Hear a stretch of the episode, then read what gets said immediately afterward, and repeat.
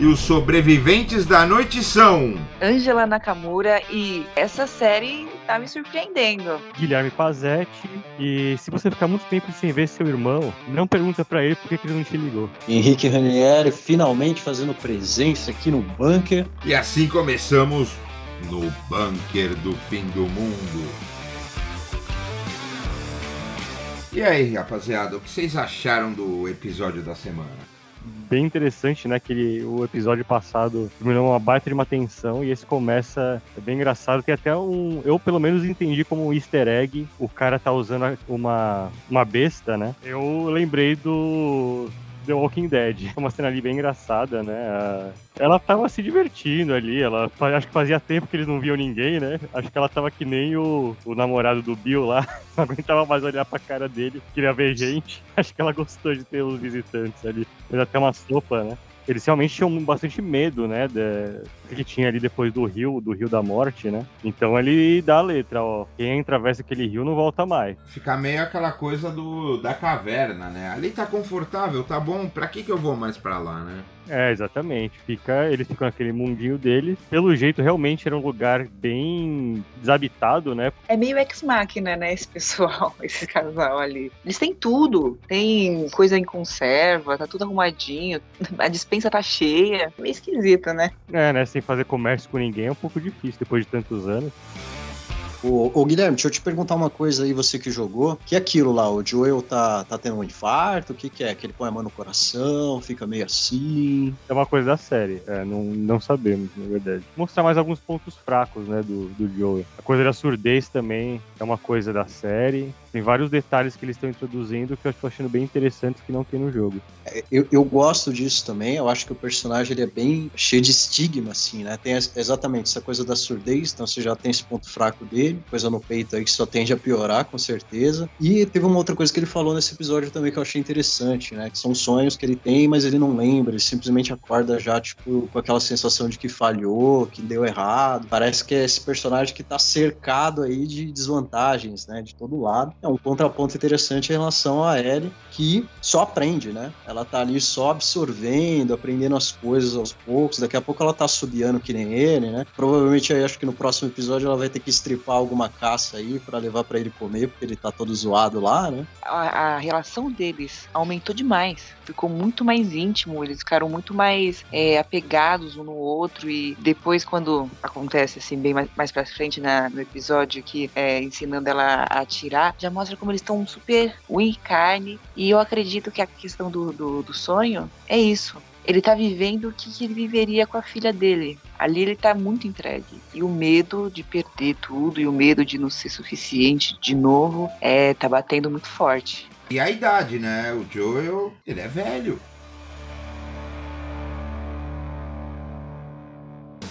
A interpretação que eu fiz ali é que se ele ficasse nesse lugar perfeito, que era o que ele pensava em fazer, ele ia ficar lembrando dela, né? Ele ia ficar lembrando da filha tal, e ele falou, putz, eu não quero isso, né? E aí ele, no dia seguinte, ele levanta já de outro jeito, de um jeito diferente do jeito que ele dormiu, né? Fala, não, vou sair daqui. Porque, pô, quem que topa nas condições dele, né? Que a gente já sabe, já tá falando aí, o cara tá mal do coração, não sei se é do coração, mas enfim, o cara não escuta de um ouvido, tá velho, não dorme direito com esses sonhos aí, né? Pô, é bom esse cara descansar, né? Achou a cidade perfeita? Fica de boa aí no, no, no quartinho lá na casa, né, mano?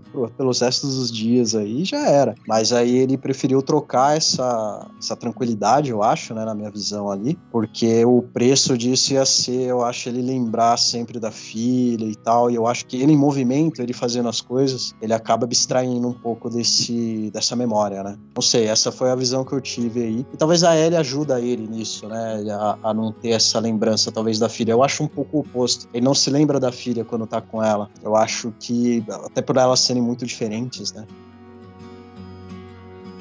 Ó, minha experiência com tudo que é ligado a fim do mundo é que não existe a sociedade perfeita. Na verdade, na história da humanidade, o que nós vemos, não existe uma sociedade perfeita. Não existe. E não era. Tanto é que quando eles falam ah, tem um casal de idosos que acham que vocês são uns animais que deixam corpos. Eles não negam. Eles deixam os corpos ali a, a mostra as pessoas verem. Tudo tem dois lados, é que nós estávamos vendo um lado. É, que aparentemente a cidade é linda, né? Eu acho que o Tommy, ali, o irmão, né? Eu acho que ele, ele não entrou em contato com o irmão, ou não atendeu as chamadas, essa coisa, tanto por influência da mulher dele, é claro, mas eu acho que também por esse. por essa vergonha do passado, sabe? Do passado que o irmão significa, né? As coisas ruins que eles tiveram que fazer e tal. Então eu acho que ele deixar o irmão para trás é uma forma de deixar o próprio passado para trás, assim. Então ele abraça ali, recebe, mas assim, tipo, já não é mais o mesmo relacionamento, né? Em algum momento ali os dois é, entendem isso. Né? Pô, o cara tá com uma filha para nascer, tem todo um, um, cenário ali, uma cidade construída, então abrir mão de tudo isso, putz, seria extremamente difícil por alguém que, beleza, é irmão tal, mas caramba, ele só olhar para ele, não sei, agora eu tô imaginando, né? Mas só olhar para ele me faz lembrar do pior de mim, entendeu? Naquela minha fase onde eu matava gente e tal é uma história que eu gostaria de ver também. Eu lembro, teve um episódio do podcast que eu acho que a Ângela falou isso, né? Pô, eu queria ter visto mais a história da Tess com, com esse pessoal, tal, como é que foi a história deles, o relacionamento deles. E a própria mulher dele lá, eu acho que ela também, né? Tipo, na prosa dela lá com a Ellie, né? Ah, ela não falou diretamente sobre ele, mas quando você precisar dele, vai te trair, não sei o quê, né? Então ficou aquela coisa assim, meio chata no ar. E a gente não tem um episódio deles no passado para ver, né? Essa por que base ela falou isso, né? Mas enfim. Cara, eu acho que tem alguma coisa meio estranha aí nessa. Porque meio que o irmão dele também topa de testa a hora que o Joey chega e fala: então, é isso, eu não vou conseguir levar ela, eu tô. tô zoado. Eu vou acabar morrendo nessa história. O irmão meio que topa na hora. Não, beleza, vambora. Você é mais novo que eu, você ainda é forte, você mesmo falou, você vai voltar. Você tem que levar ela. É a última coisa que eu te peço, eu juro. Ali, quando ele vê que o irmão tá bem, num lugar incrível, ele vai criar a família dele, ele provavelmente será um ótimo pai. No que, que o Joe vai se apegar agora?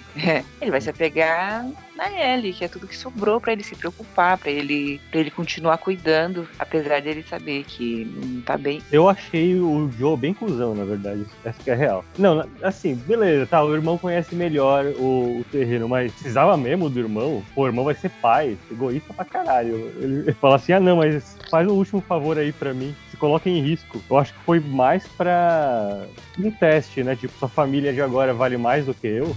Eu saio com ela de manhã.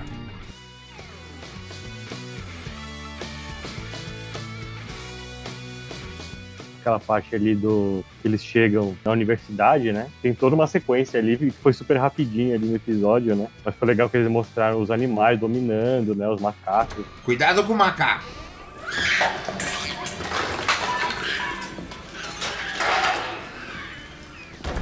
Bom, não são instaladores. É, mas também não são vagalumes. Natureza, onde o ser humano não tá, natureza domina. Bom, a gente teve, né, muito recentemente aí a pandemia, é, ali no começo da pandemia, alguns meses de lockdown, já começou a aparecer... Golfinhos em Veneza. É, nossa, é, era raposa no meio da, da cidade. Você vê que realmente é o ser humano que é, que é a praga do mundo. Né?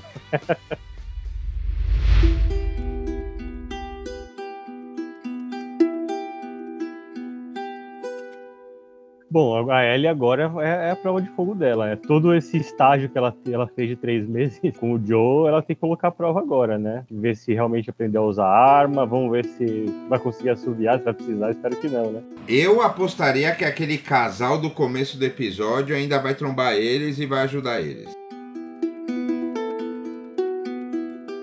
Sigam e curtam a gente no Spotify, o Crânio e sobrevivam mais uma semana.